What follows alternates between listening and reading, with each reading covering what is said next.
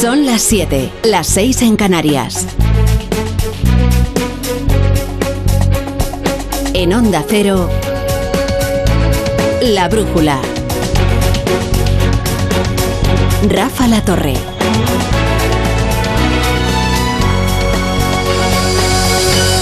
Antes de nada, lo urgente. Quizás usted nos escucha desde la carretera, camino a su destino para el puente. Si es así, necesita saber cómo están las carreteras y aquí estamos para servirle. Así que conectamos con la, con la Dirección General de Tráfico. David Iglesias, buenas tardes. ¿Qué tal, Rafa? Muy buenas tardes. Momento muy complicado. A esta hora destacamos varios accidentes. Uno en Cuenca dificulta la A3 en Tarancón, sentido Valencia, y otro en Burgos, en la entrada por la A1 a la entrada a la capital burgalesa, en Villa Almanzo. Al margen de los accidentes, hasta ahora mucho tráfico. Destacamos en las salidas de Madrid, la A2 en Torrejón de Ardoz, la A4 en Butarque y Getafe, la A42 desde Getafe hasta Torrejón de la Calzada, también en la A5 en Toledo, en Valmojado en ambos sentidos, en Guadalajara, en la A2 en Almadrones, sentido Madrid. Dificultades también en el norte, en Vizcaya, en la AP8 en Basauri y Baracaldo, sentido San Sebastián en Barcelona, densa la entrada por la C58 en Moncada y Reisac, algunas dificultades también en Castellón, en la AP7 desde Villarreal hasta Moncófar, sentido Alicante, en Valencia, en la AP7 en Vétera, también en sentido Alicante y en Andalucía destacamos tráfico lento en la GR30, en Granada, en Granada capital, en ambos sentidos o en Málaga, en la A7 a la altura de San Pedro de Alcántara en sentido Marbella. La brújula. Con la torre.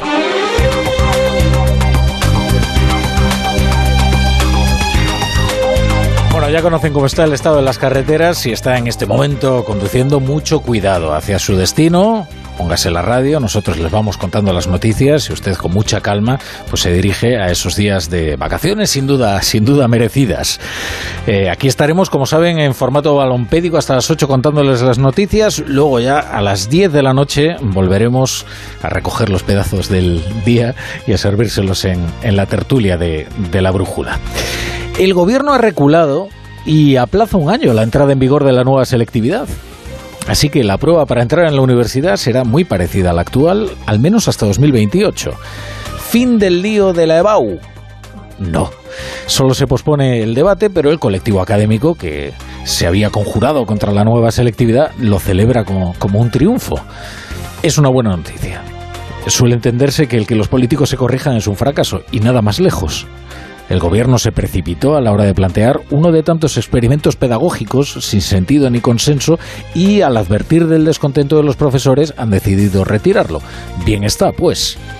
¿Por qué la nueva selectividad ha despertado las protestas de los profesores y de los padres? Pues porque consideran que es cualquier cosa menos selectiva que rebaja el nivel de tal forma que terminará arrastrando también al bachillerato, porque esto es algo que va en la condición humana. El último año de la educación secundaria está sobre todo enfocado a aprobar la prueba de la evaluación y, y en función de su rigor, del rigor de esta evaluación o de su excelencia, pues fija los contenidos del curso y su nivel. Cuanto menos exigente sea esa prueba para entrar a la universidad, menor densidad tendrá el curso, menos aprenderán los alumnos, en definitiva. Aquí en la brújula llevamos semanas advirtiéndoles del descontento de los profesores y de las deficiencias de este sistema. La mejor parábola de lo ocurrido. Despertó un cierto estupor entre el profesorado de secundaria y sobre todo en el mundo universitario un formato que, según su propuesta inicial, implicaba condensar en una única prueba de madurez las asignaturas de lengua castellana y literatura, lengua cooficial, lengua extranjera, historia e historia de la filosofía. Hasta ahora estas materias se habían evaluado en pruebas por separado, pero el gobierno quería juntarlas todas en un solo examen y además un examen muy simplificado, con apenas 25 preguntas tipo test y luego eh, con unas preguntas que consistían en rellenar unos huecos. Eh, fíjense que las preguntas de desarrollo tenían un máximo de 150 palabras cada uno, cada una. Eh, que, se puede desarrollar con 150 palabras. Y sobre todo, cómo es posible evaluar la lengua española, la lengua cooficial, la lengua extranjera, cualquier lengua, sin necesidad de que el alumno emplee esa lengua precisamente en desarrollar sus ideas y en exponerlas con claridad en un examen. Con un test, con un test, poco se puede desarrollar. En la brújula eh, hablamos con, con, Serafina García, que es directora del Departamento de Filología Española de la Universidad de Oviedo y coordinadora de la BAU en Asturias, que estaba muy preocupada y que explicaba muy bien cuáles son eh, sus reticencias y las de sus compañeros. Esta nueva prueba lo que va a hacer es devaluar los conocimientos habituales que se enseñan a los alumnos en, en el bachillerato y en la enseñanza secundaria de lengua y literatura castellana, que es pues la interpretación de los textos, la reflexión lingüística, los análisis morfológicos, sintácticos, la especificidad literaria del texto literario, un comentario literario, un poema, etcétera.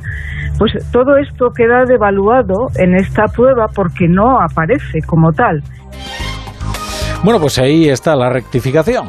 Eh, no se va, no se va a implantar en el curso en el que estaba previsto, la selectividad se va a posponer y así tratarán de alcanzar un acuerdo con los profesores y de corregir las deficiencias que sin duda las habrá en, esta prueba, que es uno de tantos experimentos pedagógicos que tenía una pinta bastante flojita. ¿eh? Es de celebrar desde luego que el Ministerio de Educación haya escuchado al colectivo académico y haya pospuesto un año la entrada en vigor de esta nueva selectividad.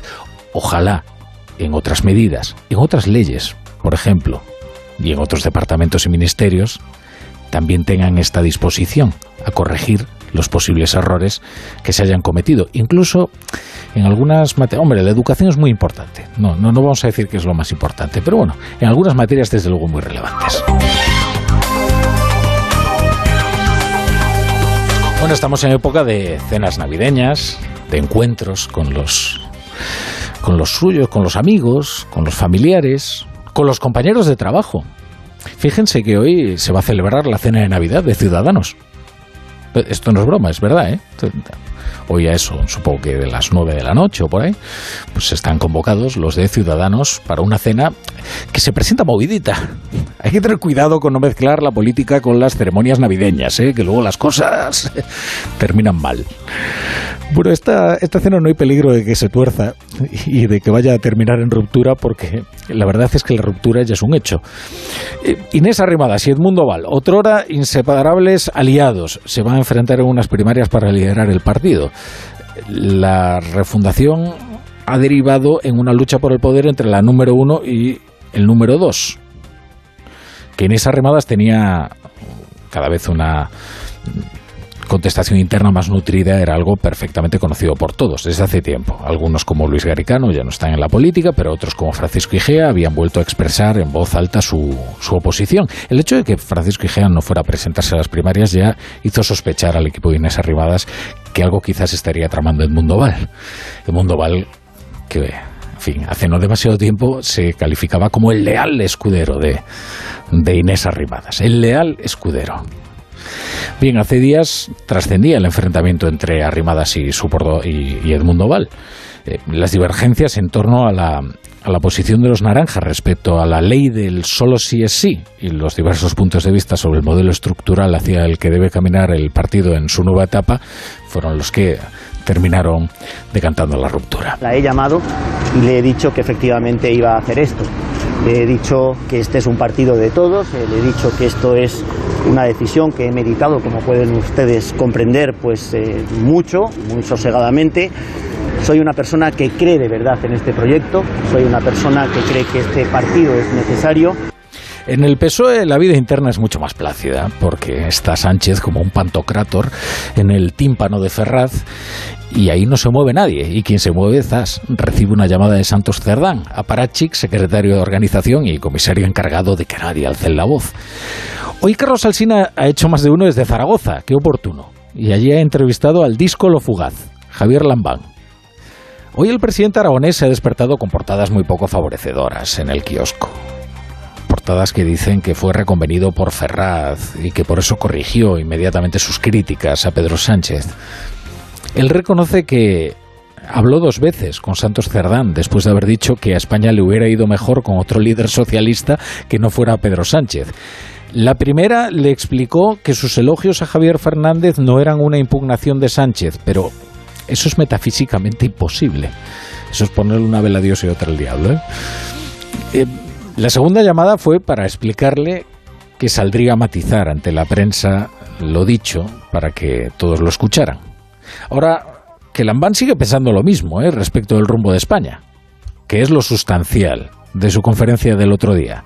Eso es lo sustancial y la crítica a Sánchez es lo anecdótico, sobre todo porque ya va implícita en lo primero. Lambán ha hecho una interesante analogía histórica para referirse a la política de Sánchez en Cataluña.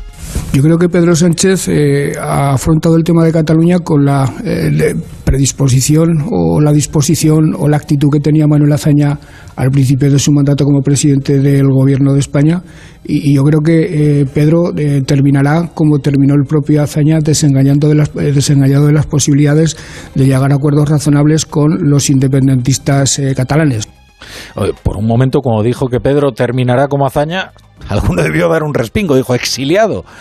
No, no, no, desengañado con Cataluña. No apuremos tampoco demasiado las analogías históricas. Tampoco Sánchez sería capaz de escribir velada en Belicarlo. En Onda Cero, La Brújula, Rafa La Torre. Y